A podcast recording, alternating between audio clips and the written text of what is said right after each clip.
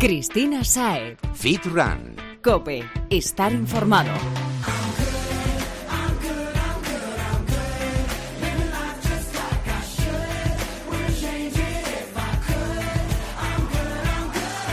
Muy buenas, Fitrunner, y bienvenido a tu programa de fitness running y nutrición deportiva favorito. Porque lo es, no nos engañes, lo sabemos y estamos seguros porque aunque haya muchos que te cuenten sus historias y las de otros, lo que mola de FitRun es nuestra filosofía. Do it yourself. Porque queremos que saques el máximo partido a tu día a día para que sigas mejorando. Y eh, esto está empíricamente probado. El ser humano es tremendamente insaciable y siempre quiere más. Y en tu caso no es diferente. Así que vamos allá, que seguro que estás deseando que empecemos a presentar a los expertos que van a estar hoy con nosotros para ayudarnos en la carrera, en el gimnasio y, obvio, con la nutrición, ese pilar tan importante en el que todo se sustenta. ¿Qué? ¿Ya está salivando? Nosotros sí, y deseando escuchar lo que tienen hoy preparados para nosotros y así empezar a aplicarlo cuanto antes a nuestra rutina. Bueno, mira si estamos impacientes, que hasta Nico, nuestro técnico, me sube la música en plan pesada, cállate ya y vamos a saludar a los que nos están esperando de una vez. Pero bueno, que sí, Nico, que no me lío, pero por favor concédeme un minuto para contar a nuestro fitrunner cuáles son las redes sociales del programa para que podamos seguir en contacto toda la semana. ¿Te parece? Vale, ¿eso parece un sí o me lo voy a tomar así? Así que, a ver, estamos en Twitter, arroba fitran-cope, en facebook.com barra fitrancope y en Instagram somos arroba fitran-es. Síguenos, escríbenos y comparte motivación con nosotros día a día y ahora sí, no me enrollo, vamos allá.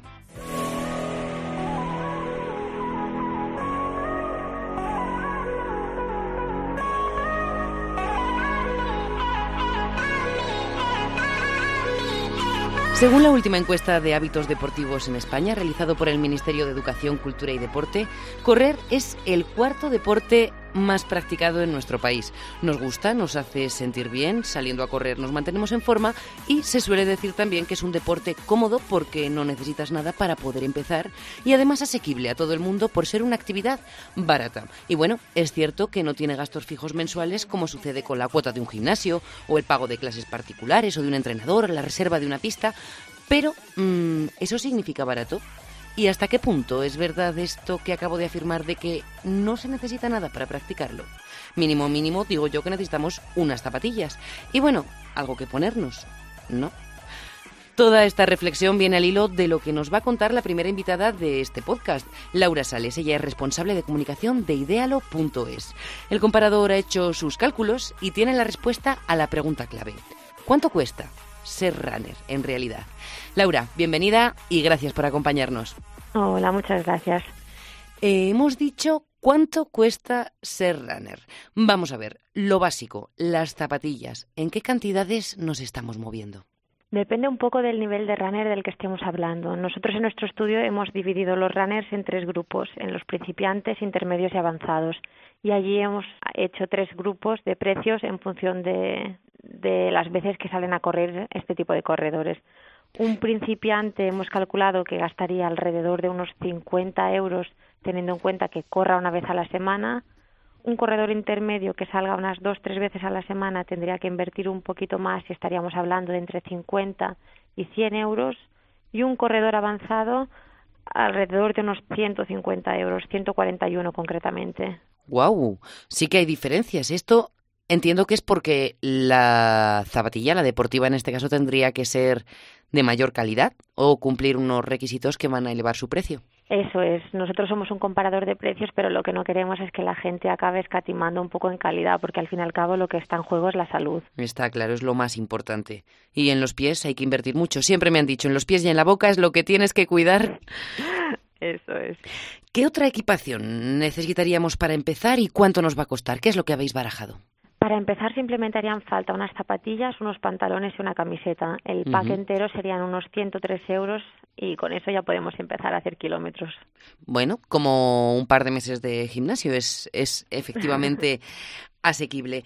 Pero la pregunta del millón, ¿y habéis calculado cada cuánto tendremos que renovar esta equipación? Porque, claro, no dura para siempre. Claro, depende un poco de Nosotros hemos calculado este pack para principiantes teniendo en cuenta que corra una vez a la semana, pero también cambiaría en función de si va a correr al gimnasio, si sale a correr a la calle, porque el desgaste de la suela de los zapatos no va a ser el mismo. Efectivamente. Y hay que tener en cuenta que mientras el producto sea de calidad se puede seguir usando, pero a la que empiece a estar desgastado hay que cambiarlo. Entonces podemos decir que el gasto anual sí que se elevaría un poquito por encima de esos 103 euros. A no ser que seamos principiantes de una semana sí, una no. Eso es, sí.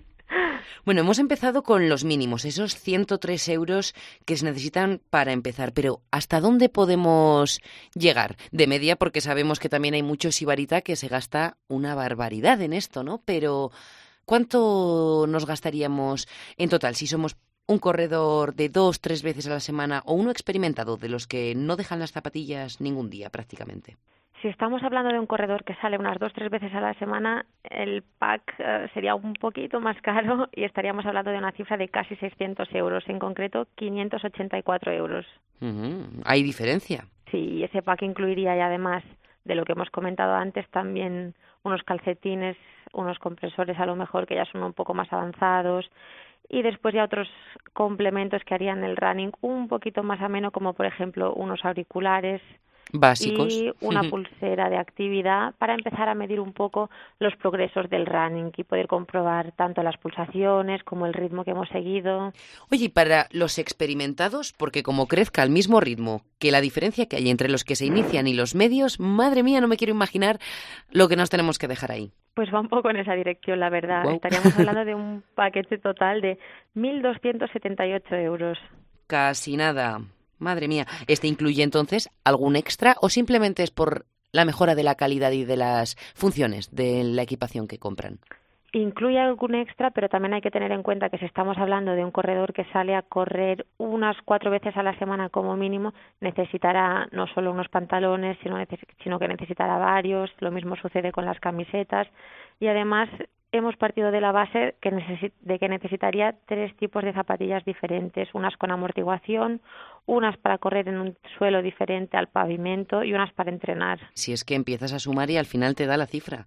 Te da por mucho que comparemos, que menos mal que estáis vosotros para hacerlo, porque hay que ver, pones en Google y te aparece de todo. Te podrías tirar meses comparando tú solo precios. Sí. Mm, como nos estás contando, hay una inmensidad de productos deportivos, porque ya te digo que no hay más que eso, googlear y echarse las manos a la cabeza. ¿Se utiliza mucho el comparador de Idealo para, para este tipo de artículos deportivos? sí, especialmente para las zapatillas deportivas. Yo creo que es muy importante que se asesoren y lo que hacen muchos que empiezan a correr es empezar a asesorarse, ver qué tipo de, pisada tienen y qué calzado se adaptaría mejor a su, a su carrera, digamos.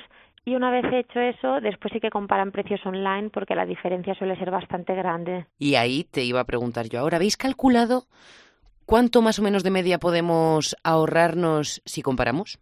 Pues el ahorro se podría llegar a situar en un 67%. 67%, o sea, estamos hablando de que en el caso de los últimos nos estamos ahorrando 600 euros o más. Eso es. Mm, pues Laura, creo que con esto nos has convencido y además nos has abierto un poquito los ojos con eso que decía al principio de que correr barato lo que es barato tampoco es. ¿No? No, la verdad es que no, pero al fin y al cabo es un hobby que engancha y, y es salud. Vale la pena invertir ese dinero. Está claro que sí. Si no lo hacemos en lo que nos gusta y encima nos viene bien para el cuerpo, ¿en qué lo vamos a hacer? Pues claro. Laura Sales, responsable de comunicación de idealo.es. Muchísimas gracias por compartir con nosotros vuestros cálculos y como te he dicho, ahora con los números sobre la mesa estaremos más pendientes de eso, de comparar. Gracias. Gracias a vosotros, un placer.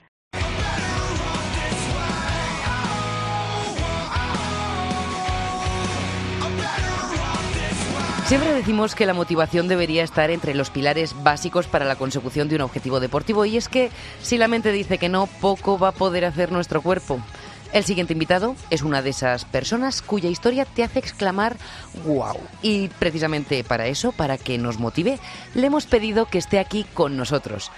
Le gusta el deporte, lleva ya muchos años practicándolo y lo que comenzó como una afición, una actividad a la que dedicar el tiempo libre y de ocio, se ha convertido en su pase para campeonatos europeos, se ha materializado en un montón de títulos y lo mejor, el tío sigue diciendo que él es un deportista amateur. tócate un pie. Vamos a conocerle y que nos lo cuente él. Borja Costa, como tú mismo te defines, triatleta amateur. Bienvenido y gracias por acompañarnos. Muchas gracias. Buenas, buenas tardes. buenas tardes para ti también y gracias por estar aquí y sacar un ratito de ese tiempo que me imagino que está súper cotizado en tu día a día. Pero vamos a empezar por el principio. ¿Cuándo empezaste a entrenar? Bueno, en realidad llevo muchos años haciendo deporte y, bueno, la raíz del trialón fue hace ya casi cinco años. Estando trabajando con un compañero, pues se le ocurrió la idea de, que en su pueblo hacían un trialón y, de prepararlo y, probar, ¿no? La verdad que por aquel entonces de trialón poco conocía, sí conocía la existencia de trialón. Me hace gracia que digas el triatlón y probar a ver, porque claro, la preparación de un triatlón es brutal. Sí, bueno, eh, la verdad que, era un triatlón olímpico que, dentro de lo que cabe es eh, de las distancias más cortas después del sprint. Y, y, bueno, la verdad que era un poco una barbaridad, ¿no? Pensar en, preparar un trialón con el trabajo. Con, no me digas cuántos kilómetros son, que sudo de pensarlo.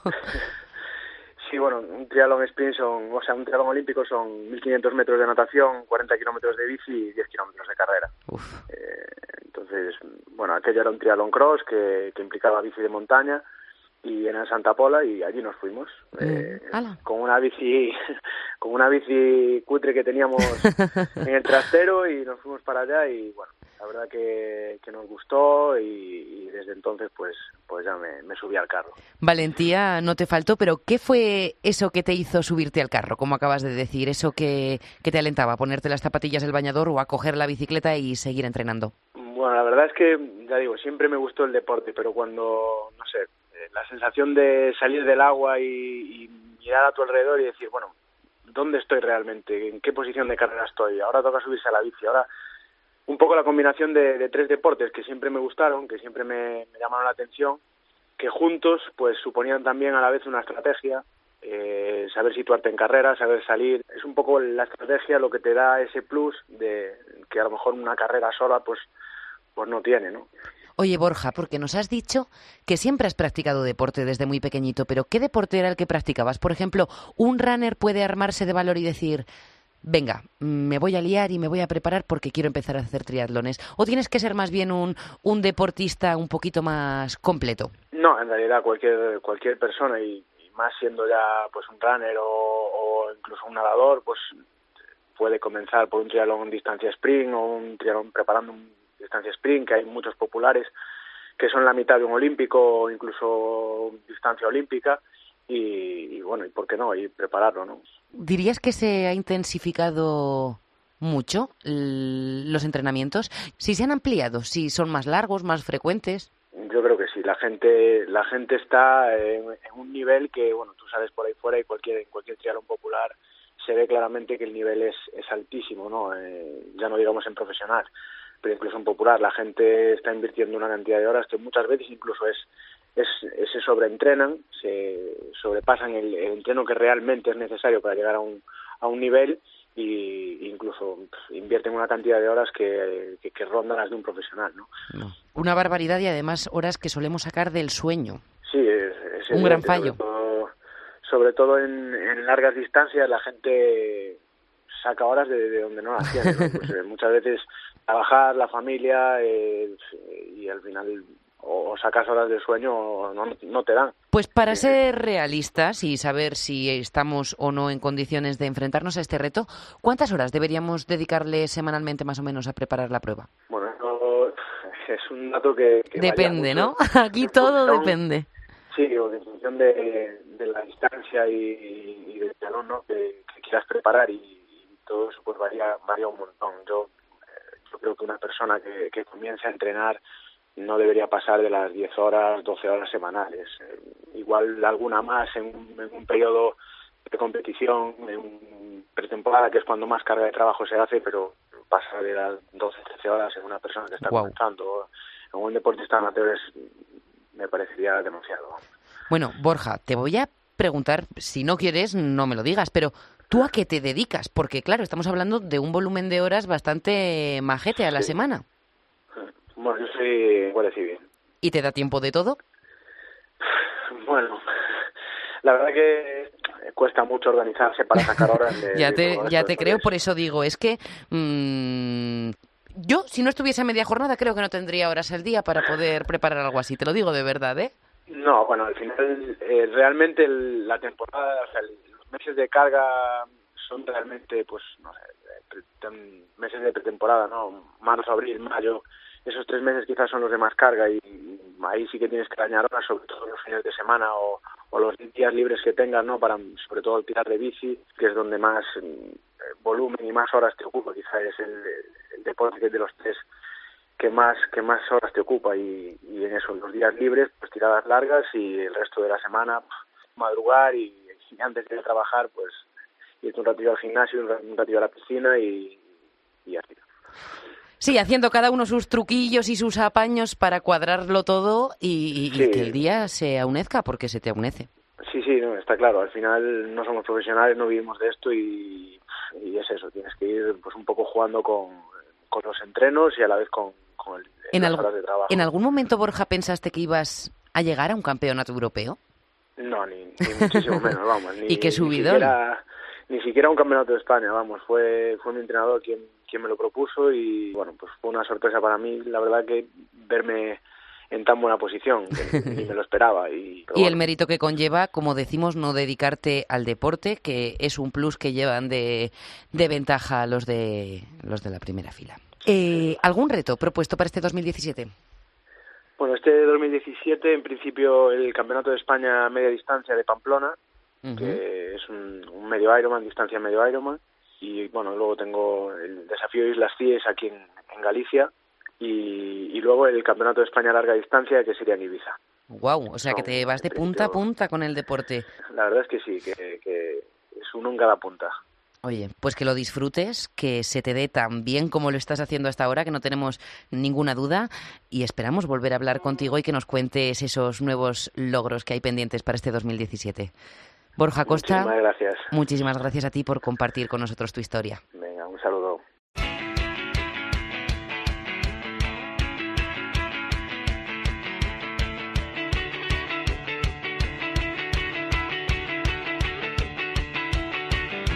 Acabamos de despedir al crack Borja Costa, pero es que recibimos a otro, el gurú de la nutrición deportiva de este podcast, y yo diría que de un ámbito territorial bastante amplio, porque el tío es serio, pero da en el clavo, y con sus indicaciones, si haces los deberes como acostumbra decir, no habrá nada que se interponga entre tú y tu objetivo. Hablo de Jesús Santín, y como cada semana ha venido a orientarnos con la dieta. Bienvenido, Jesús. Buenas tardes, Cristina. Como siempre, un placer recibirte y lo hacemos preparados y con ganas de seguir aprendiendo. He dicho que acabamos de despedir a Borja y como no lo has escuchado, te pongo un poco en situación.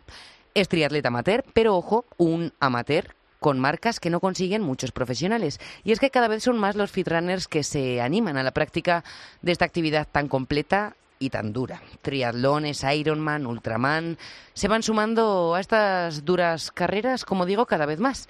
¿Te parece si nos echas una mano con la alimentación que debe seguir una persona que realiza un deporte de estas características? Venga, vamos con ello. Vamos a ver qué podemos aportar a toda esta gente que se está iniciando, sobre todo en, en esta práctica. Bueno, pues lo primero yo creo que es distinguir un poco cuáles son las peculiaridades que tienen estos individuos respecto al resto de fitrunners. Pues sobre todo eh, un deporte de, de, larga duración, de mucha resistencia, es un deporte eh, que la mayor o el mayor desgaste que tiene es a nivel carbohidrato, a nivel glucógeno, a nivel eh, energía. Entonces, fundamentalmente tener en cuenta que estas personas tienen un nivel de desgaste muscular alto durante todo el año por nivel de entrenamiento, pero sobre todo requieren una cantidad de ingesta calórica a nivel de hidratos de carbono descomunal. Unos hidratos que en este caso no van a convertirse en grasa, como sucedía en otros supuestos de los que hemos hablado en otros programas. en el caso de, la gente que tiene este tipo de disciplinas, vamos, eh, como podéis comprobar, están todos unos porcentajes de grasa eh, extremadamente bajos porque su cuerpo es una caldera de combustión constante. eh, ¿Cuáles son los nutrientes más importantes para este tipo de deportistas? Los que más falta les hace ingerir, más allá del hidrato, porque entiendo que también tendrán desgaste de vitaminas, sales, minerales. Efectivamente, siempre una dieta tiene que estar balanceada, sea para el deporte que sea, pero lo que sería el porcentaje de macros varía en función de la disciplina. Por ejemplo, igual que una persona que realiza pesas, eh, si no tenemos en cuenta el metabolismo, hablando del mismo tipo de metabolismo para, para las tres disciplinas que vayamos a comentar, eh, no tiene un requerimiento tan alto de carbohidratos, sino uno más alto de proteína, porque es un desgaste más muscular. El entrenamiento de musculación no requiere eh, tanto, tanto desgaste a nivel carbohidrato. Eh, en, las los deportes de, de, larga duración o, intensivos, como son estas pruebas, eh, pasa todo lo contrario. Eh, necesita un nivel de proteínas un poco más bajo, con que tenga el nivel de mantenimiento, incluso un poquito más, pues para el, desgaste, un gramo y medio de proteína perfectamente es suficiente, no, no tenemos que ir a dos, dos, dos y medio, como sería en el caso de, los deportes de fuerza, y un nivel alto de hidratos de carbono, un nivel R sobre un 15, un 10, un 20%, depende del individuo, pero el resto lo completaríamos sobre todo con, con los hidratos de carbono. Oye Jesús, ¿y por qué necesitan menos proteína? ¿Es malo si consumen tanta como un practicante de fitness? No, pero al final es ineficiente, porque realmente tú cuando estructuras una dieta, la proteína la fijas en función de la masa muscular magra que tienes y el objetivo que tengas a nivel muscular. Entonces, partes de una parte de la proteína es para mantenimiento, regeneración y otro plus para el crecimiento. En el caso de un deportista de triatlón o un deportista que realice Ironman, su objetivo no es el desarrollo de la masa muscular. Entonces, si ingiere un nivel de proteína superior, no la está utilizando para nada. Y en cambio, con un nivel más bajo de carbohidratos compromete su rendimiento. Al final, gran parte de la proteína la estaría utilizando con una función energética y estaría sacando eh, hidrato de carbono, energía de una manera ineficiente de otro compuesto y generando más desechos en la sangre. Es decir, sería una nutrición que no está optimizada. Todo claro. Pero entonces, vale, necesitan los carbos, o sea que este tipo de deportista, a pesar de que su cuerpo sea una caldera de combustión de calorías, eh, ¿podría mantenerse en algún periodo del año, véase porque quieran apretarse un poquito más las tuercas o por otra cosa, con una dieta baja en carbos? Poder podrían, pero al final eh, siempre digo, eh, los deportistas de desarrollo, que muchas veces me sucede aquí con gente que se dedica, por ejemplo, a hacer CrossFit, que las pruebas son realmente, el, el día de la prueba es hacer algo similar a lo que hacen entrenando, eh, cuando les limitan las calorías a nivel hidrato de carbono por necesidades de la dieta, debido a que quieren afinar un porcentaje de grasa que se les ha ido un poquito de madre y demás, van a ver mermado el rendimiento en cuanto a la práctica deportiva durante el año, durante la preparación pero claro, luego lo van a compensar con creces cuando lleguen al peso adecuado, ese porcentaje de grasa sea bajo y se suba el nivel de carbohidratos. Es decir, una cosa son las herramientas o las vicisitudes por las que tienes que pasar para conseguir sacar el máximo rendimiento a tu físico mientras preparas la prueba y otra cosa es el día de la prueba que cambia el escenario por completo. Entonces sí se puede mantener, pero van a ir con tiempos más bajos, van a ir muchos más cansados, tendrán que restringir el nivel de entrenamiento a nivel Y si lo hacen que sea en un periodo con un periodo razonable eh, antes de la carrera, o sea, no nos vale la semana de antes. Los deberes hay que hacerlos con tiempo. Lo que no se puede llegar, y menos en este tipo de disciplinas, pero ninguna competición tampoco de, deporte de musculación, es a la semana antes en haber hecho los deberes. Hay que llegar con tiempo para poder incrementar los niveles de energía como el físico ya ha hecho, y eso te permite llegar pletórico a cualquier tipo de, de competición el día que sea. Bueno, pues nos vamos directos a la competición, donde hay un desgaste, como decimos, grandísimo y para la que es fundamental un correcto habituallamiento. ¿Qué deberíamos llevarnos para ingerir durante la carrera? Porque hablamos de carreras muy largas que duran varias horas. Eh, si nos vamos a los Ironman es más complicado que los trialones porque se extienden en muchas horas. Es decir, siempre como base el desayuno, tres horas antes como mínimo, un contenido alto en hidratos de carbono complejos, porque eso será la liberación sostenida lo que nos dé una base de energía para afrontar la prueba, un nivel de proteína moderado, normal, proteínas de digestión fácil, eh, grasas las mínimas y que los hidratos de carbono no sean muy fibrosos para que no generen una digestión muy lenta o gases y demás. Justo antes de la prueba, irnos a un hidrato de carbono rápido. Ya nos podemos ir a geles, a frutas, etcétera. Es decir, algo que tenga una absorción rápida y que no nos comprometa eh, la digestión justo antes de empezar. Y durante la prueba no queda más remedio que tirar de bebidas, geles y demás. ¿Por qué? Porque en el fondo estamos realizando la prueba y si la sangre está en los músculos no puede irse a hacer una digestión. Entonces no podemos ni por el desarrollo de la prueba ponernos a comer algo sólido ni tampoco cargar con ello porque pesa. Entonces al final siempre se limita a eso, a lo que vas bebiendo a nivel de hidratación que tenga disuelto pues eh, sales minerales, esa para el, correcto funcionamiento del organismo, para la deshidratación y reponer sales, eh, un nivel de glucosa elevado, para que nos dé un nivel de energía razonable y sostenido y que no requiera una digestión, pero tampoco pasarse mucho porque a veces que genera problemas de, estómago esa cantidad de glucosa tan alta en, poca bebida. Jesús, en el caso de los geles que has mencionado y que además son eh, muy populares, es frecuente que los usen este tipo de deportistas, hay de muchos tipos. Mm, ¿Debemos tener en cuenta algo que tienen que tener sí o sí los geles que vayamos a consumir y algo que debemos evitar porque algunas marcas nos lo cuelan?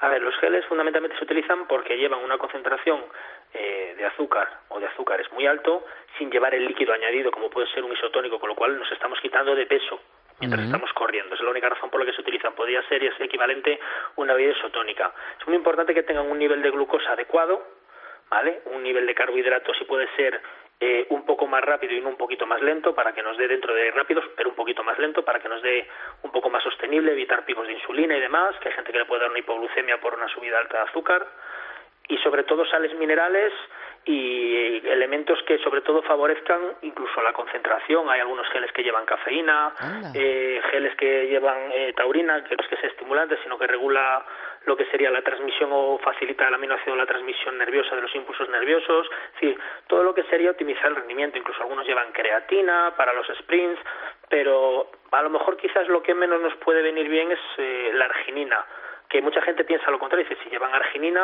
y genera una vasodilatación, los músculos se ven más irrigados, eh, eliminamos antes el ácido láctico, es decir, hay un mayor flujo de sangre hacia las piernas, por ejemplo. Pero lo que se ha dado por comprobado por mucha gente es que ese nivel de congestión de sangre en las piernas al final hace que vayas más lento, porque las, digamos, las embota, las, te las vuelve Que igual es mejor que, que un componente como ese lo ingiramos después. Eso es, a nivel después de la prueba, pues para facilitar la recuperación y demás, pero que no nos llegue a congestionar las piernas a un nivel que nos pueda comprometer el, correr o el nadar. Bueno, Jesús, pues alguna otra recomendación para este tipo de atletas, porque creo que lo estamos dejando todo hilado.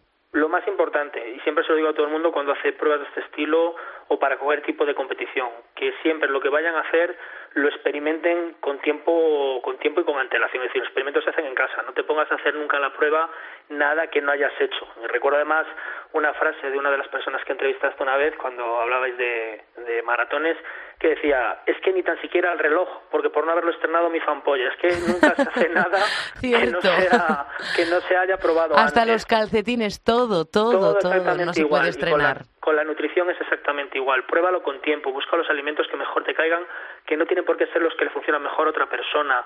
Eh, calcula tus propias cantidades, puedes tener unos parámetros de hidratos de carbono determinados por tu peso, pero puedes quedarte corto, puedes quedarte largo. Entonces, lo mejor es siempre tener una forma de trabajar estable, apuntarlo, llevarlo detallado y repetirlo y hacerlo con tiempo. Y esa será la mejor manera siempre de, de nunca tener problemas estúpidos que te hagan tirar por tierra una competición que llevas preparando un año. Pues nos lo apuntamos innovar lo justo y si lo hacemos siempre con tiempo para que no nos pille el toro. Jesús, muchísimas gracias por tus consejos, cuídate y la semana que viene más. Nos vemos la semana que viene. Fitrunner puedes encontrar a Jesús en Balance Fit Club y tienes toda la información, teléfono, Facebook, dirección y todas esas cositas en su página web balancefitclub.com. Échale un ojo y ponte en manos del mejor para llegar al verano siendo tu mejor versión. Cristina Saed. Fit Run. Cope, estar informado.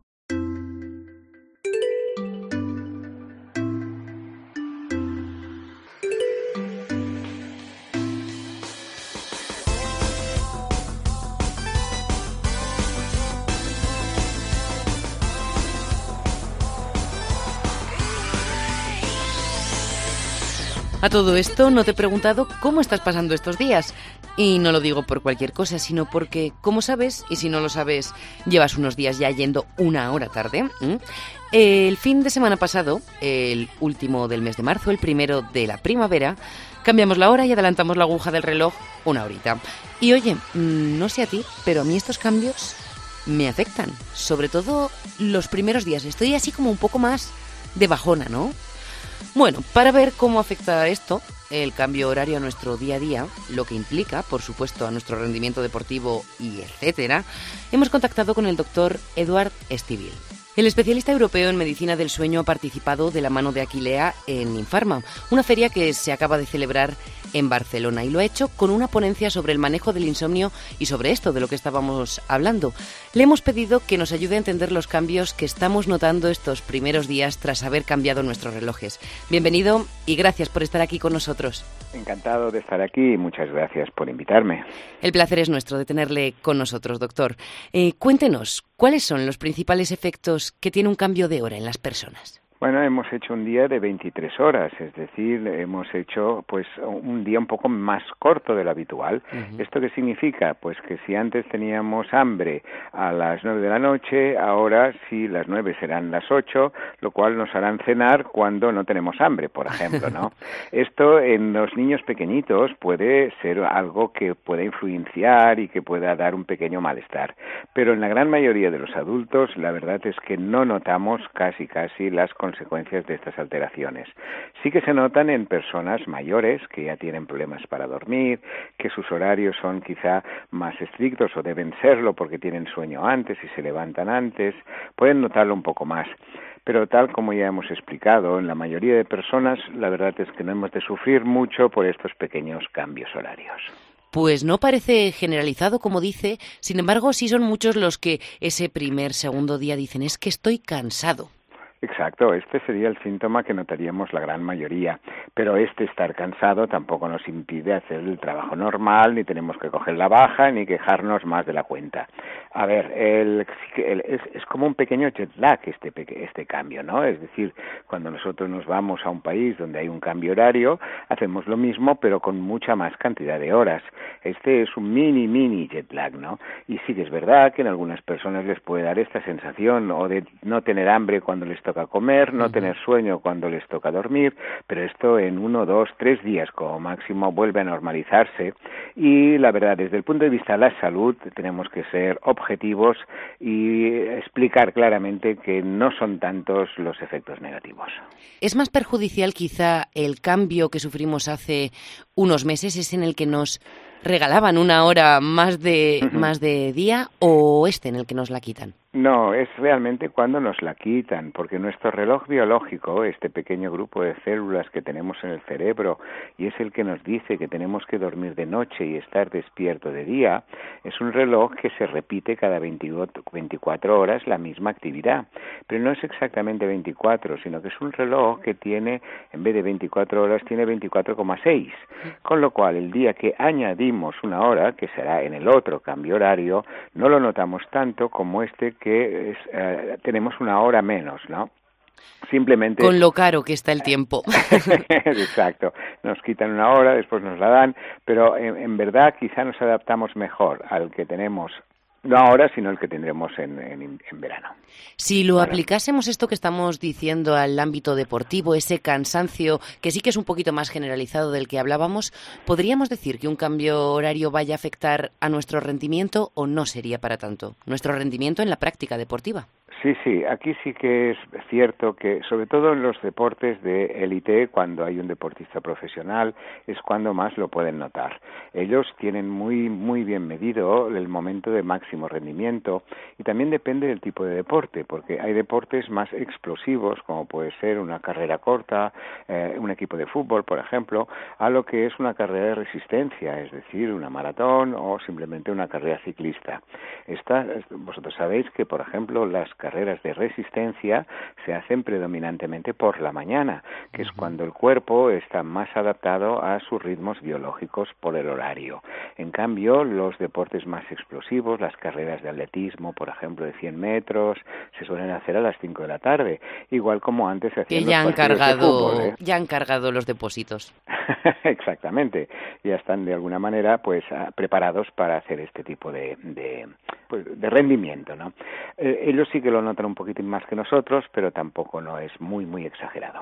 ¿Habría alguna solución para paliar un poco estos efectos? Sobre todo porque si hablamos de los deportistas de élite, no se pueden permitir un fallo porque hayan cambiado la hora. Entonces, ¿algo que pudiésemos quizá tomar o hacer para paliar estos efectos? Sí, de ellos ya lo hace, de muchos de ellos lo hacen. Nosotros tenemos una sección donde ayudamos a estos deportistas a mejorar su sueño para conseguir un mejor rendimiento.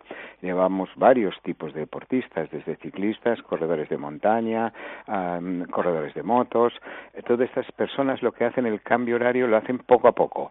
Es decir, en vez de cambiar bruscamente una hora, lo que nosotros les aconsejamos es que hagan el cambio horario en periodos de 15 o 20 minutos, es decir, tres o cuatro días antes del cambio horario, lo que hacen es cambiar un cuarto de hora, ya sea adelante o hacia atrás, dependiendo cuál es el momento del cambio, para que se adapten más fácilmente. Así el cuerpo no nota tanto el cambio brusco que se produce cuando lo cambiamos una hora. O sea que van moviendo poquito a poco los horarios de entrenar, de comer. Exacto, exacto, exacto, exacto. Es decir, retrasan o adelantan un cuarto de hora, 20 minutos estos horarios, con lo cual se adaptan muy fácilmente al cambio horario cuando toca.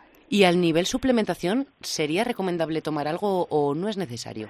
La verdad es que no podemos, mediante alimentos o complementos alimentarios, suplir esta falta de, de, ya sea de sueño o de ritmo biológico, porque de hecho es un ritmo biológico que está acompañado también de la fabricación de, por ejemplo, la melatonina o de la temperatura de nuestro cuerpo. Estos son variables o son funciones fisiológicas de nuestro cuerpo que van conjuntamente con el ritmo del sueño. Entonces ha de cambiar todo de golpe. Por esto la única manera que tenemos es hacerlo despacito, poco a poco. Bueno, pues dado que tenemos el placer de tenerle con nosotros, doctor, voy a aprovechar para hacerle una pregunta. ¿Esto de las ocho horas de sueño imprescindibles para todos y más aún para los deportistas, ¿es así? ¿O podemos estar sanos y en pleno rendimiento con menos horas? Bien, eh, para entender, o mejor dicho, para contestar de una forma seria y sobre todo científica esta, esta pregunta, hay que entender el por qué dormimos. Dormir es un, eh, un taller, un taller de reparación y restauración de todo lo que gastamos durante el día. Entonces, el número de horas que necesitamos dormir está en función de nuestra edad y de lo que hacemos durante el día. Por ejemplo, un niño de 5 años que se mueve mucho, que aprende mucho, necesita necesita que el sueño, el taller, funcione como mínimo 11 horas. Un adulto con 8 horas tiene que tener suficiente, a no ser que sea un adulto que durante el día haga mucho ejercicio, por ejemplo, un deportista de élite, entonces necesita dormir más horas. En cambio, cuando nos hacemos mayores, a partir de los 65 años en adelante, con menos horas, es decir, el taller que funcione menos tiempo, con 6 horas tenemos suficiente. Por esto la gente mayor, eh, lo que les sucede normalmente es que cuando somos jóvenes tenemos mucho sueño y poco tiempo para estar en la cama. Efectivamente. Y en cambio cuando nos hacemos mayores tenemos poco sueño o poca necesidad de sueño y mucho tiempo para estar es que me despierto muy pronto. ¿Cuántas veces se lo he oído decir eso a mi abuela? Exacto, y la pobre pues tenía toda la razón porque nadie le había explicado que con seis horas tenía suficiente. ¿Y qué había pasado con todo esto? Pues que muchas veces cuando no teníamos ni idea de todo el tema del sueño, los médicos les dábamos pastillas a la gente mayor para que durmieran más, cuando en realidad no las necesitan, ¿no? Entonces ahora estamos trabajando mucho precisamente con todo este tema de ayudarles mediante ah, no fármacos, sino lo que llamamos fitoterapia, melatonina, es decir, estos compuestos que sirven precisamente para paliar esta falta de sueño, esta dificultad para entrar en sueño, pero en cambio no son tóxicos ni crean adicción. Bueno, pues me ha parecido muy interesante esta aclaración, que para concretarla en el perfil del oyente, un fitrunner, un, un adulto que practica deporte no tan intensamente como un deportista de élite, pero sí asiduamente una horita o así se tira se tira el día entrenando. No serían ocho, entiendo, pero tampoco llegarían a las once. Unas nueve horas podría estar bien para este perfil. Sí, pero es interesantísimo hablar de este tema, porque ¿sabes qué pasa? La gran mayoría de personas que hacen deporte y además es muy bueno correr o hacer footing o hacer running, es, eh, lo hacen normalmente en horas que sacan del sueño. Fíjate bien, esta gente pues entrena porque normalmente son gente joven que tienen que trabajar lógicamente o que son padres de familia, madres de familia, tienen sus trabajos y sacan sacan horas al sueño para poder entrenar. Es decir, contrariamente a lo que estamos explicando, es decir, un, un, deportista, aunque no sea un profesional, pero quiera, por ejemplo, prepararse para una media maratón, que esto, pues hay mucha gente que es capaz de hacerlo, se entrenan y, y sacan las horas de su sueño. Entonces, hoy en día hay estudios que son muy claros y nosotros hemos hecho alguno en nuestra fundación Estivil Sueño sobre el rendimiento deportivo y hemos podido demostrar que no se rinde mejor por entrenar más horas, sino por dormir más horas antes de realizar el ejercicio. O sea que... Siempre lo decimos nosotros también, el descanso, que es el entrenamiento invisible y muchas veces se nos olvida por eso, porque no creemos que vaya a tener un efecto que sí tiene sobre nosotros. Sí, sí, y además lo hemos demostrado. Por ejemplo, tenemos una corredora que es en Marroca, que seguramente conoceréis. Es una persona, una mujer de 43 años, campeona mundial de rallies de montaña, que nosotros desde hace un par de años eh, le ayudamos con todo el tema del sueño. Bueno, pues ella ha entendido perfectamente que no es cuestión antes de una carrera de entrenar más horas, sino que dormirlas bien. ¿Sabes qué pasa? Que en las carreras de montaña o en cualquier otro tipo de carrera existen dos tipos de mal dormir. Uno es antes de las carreras. Antes de las carreras la gente está contenta, hay un estrés positivo, se duerme poco. Uh, Totalmente, piensas, piensas, la hora en que vas a correr, cómo lo harás, repites la carrera. Si lo tienes todo, repasas la equipación 50 veces mentalmente. Con lo cual duermes pocas horas y evidentemente el rendimiento es peor. Y después hay otro tipo de mal dormir que nadie conoce, solamente los que corren, y es que a pesar de que la gente piensa que después de un ejercicio pues importante como puede ser el correr esto media maratón es suficiente, la gente duerme peor, así no duermen bien, porque tienen lo que llamamos sacudidas en las piernas, hacemos lo que llamamos mioclonus, que son unas sacudidas de los grupos musculares por cansancio, por roturas fibrilares y hace que este sueño no sea nada reparador. La gente piensa, no, no, bueno, como este hombre ha corrido una maratón o media maratón, ahora se pegará 14 horas durmiendo. Y es todo lo contrario. Duermen 5 horas, 6 horas, duermen mal. Y fíjate esto, por ejemplo, en los ciclistas, ¿no? Que tienen que descansar una noche para volver a hacer un ejercicio impresionante al día siguiente, volver a dormir, volver a hacer ejercicio. Claro, para ellos la recuperación entre las, los días de carrera es básica. Y hasta ahora nadie ha estudiado su sueño en el sentido de saber qué pasa con estas sacudidas de las piernas. En esto estamos, estamos eh, investigando sobre este tema y esperamos que pronto podamos dar soluciones para todas estas personas. Bueno, pues en cuanto las tengáis volveremos a contactar contigo para que nos las cuentes porque realmente realmente nos parece muy interesante, como digo, el descanso como pilar básico en la consecución de nuestros objetivos. Pues será un placer. Doctor Estivil, Eduardo Estivil, un placer tenerle hoy aquí con nosotros y muchísimas gracias por su tiempo. Un beso muy grande.